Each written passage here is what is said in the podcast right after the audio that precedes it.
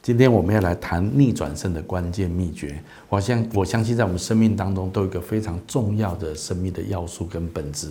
如果我们能够抓住这个，我相信任何生命中的危机都有可能可以逆转胜。那我认为这关键的要素就是我们今天的经文，神对我们的爱是没有任何的事物可以隔绝的。那在这个爱里面，我认为有三个很重要的秘诀。我们怎么样可以真实的领受这份爱？第一个就是你要拥有一个新的身份，在这个身份里面，你才能够体验到、领受到神的爱。这个身份就是我们可以成为上帝的儿女。那在这个关系的里面，我们的罪被神赦免，我们就可以在圣灵的同在跟感动的里面，常常可以感受到神的爱。是的，没有错，神爱世界上所有的人。但是我们不是说爱就好。爱需要有正确的关系，爱也需要有良好的互动，这样子人跟人之间的爱才能够很真实的感受跟体验得到。神也是很爱人，可是如果人跟神没有一个正确的关系，没有一个良好的互动，神再怎么爱人，人还是很难体会得到。所以我觉得今天第一个很重要的根基，就是我们要有一个正确的身份，拥有神儿女的身份。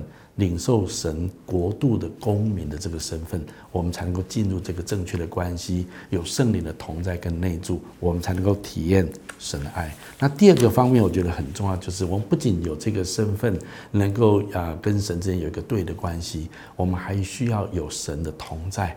那这个同在，让我们可以借着更多的顺服、听从神的话语，我们可以领受这一份同在。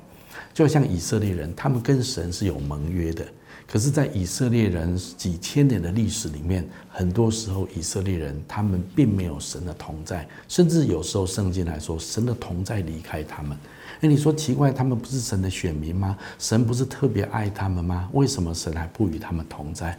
因为他们并没有履行神给他们的话语，跟神给他们的律法，他们没有遵照神所指示的方式来生活，所以其实有时候神对他们感到非常的遗憾跟生气，所以有时候神允允许一些的苦难临到他们的身上，好让他们可以回转。回归向神，我想在我们的生命当中也一样，神跟我们有一个对的关系，我们是上帝的儿女。但是如果我们真的希望我们生命当中有更多神丰富的同在，很重要的，我们要按照神的话语来生活。我们真的。爱神吗？我们真的彼此相爱吗？我们有没有真的宽恕那些伤害我们的人？我们口中的话诚实纯正吗？我们做很多事情背后的动机是良善的吗？我想有很多方面，圣经有很多的教导，我们可以来了解，可以来学习。我相信，当我们一个愿意的心的时候，神的同在就要丰富的来充满在我们的生命当中。那我认为最后一个就是。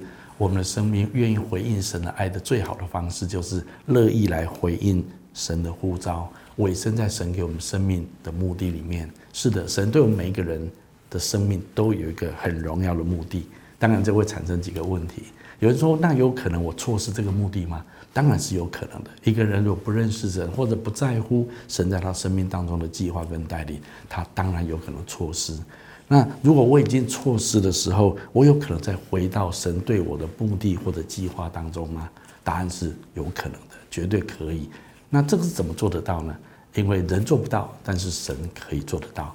所以圣经上这句很重要的话就是：神使万事都相辅相成，互相效力，叫那一些爱他的人或者蒙他所招的人，他们就可以得着生命的益处。那这处经文告诉我们，万事不论好的事情、不好的事情，神都有办法让它相辅相成、互相效力，来使那一些爱他的人、爱神的人、蒙神所招的人，也就是愿意回应神的爱、愿意回应神的呼召的人，让他们生命得着很多的益处。那也许我们要说，那我要怎么样回应神的呼召呢？其实最简单的一句话，也许很多可以学习。可是圣经说，我们要先求神的果和神的义，神就把一切的东西都加给我们了。我们生命当中的难处、困难，我们有时候一直聚焦在那一些危机跟困难身上。但是神今天呼召我们，把眼目转向他，定睛在他的身上，先来追求神国度所关切的，先来追求神认为正确的事情。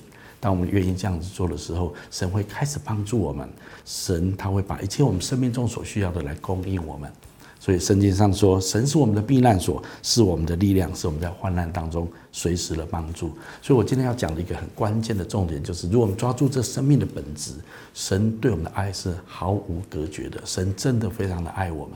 但是你怎么样真实体验到这个爱？你要跟神有个对的关系，有好的互动。再来，你要按照神所指示的神的话语来生活，神的同在会日增月盛，丰富的临到在你的身上。然后你又愿意回应神在你生命当中的呼召，活出上帝在你生命中的目的，那么神必定大大的与你同在。你生命中许多的危机跟困难，神也一定会帮助你逆转身。愿神大大的祝福我们每一个人。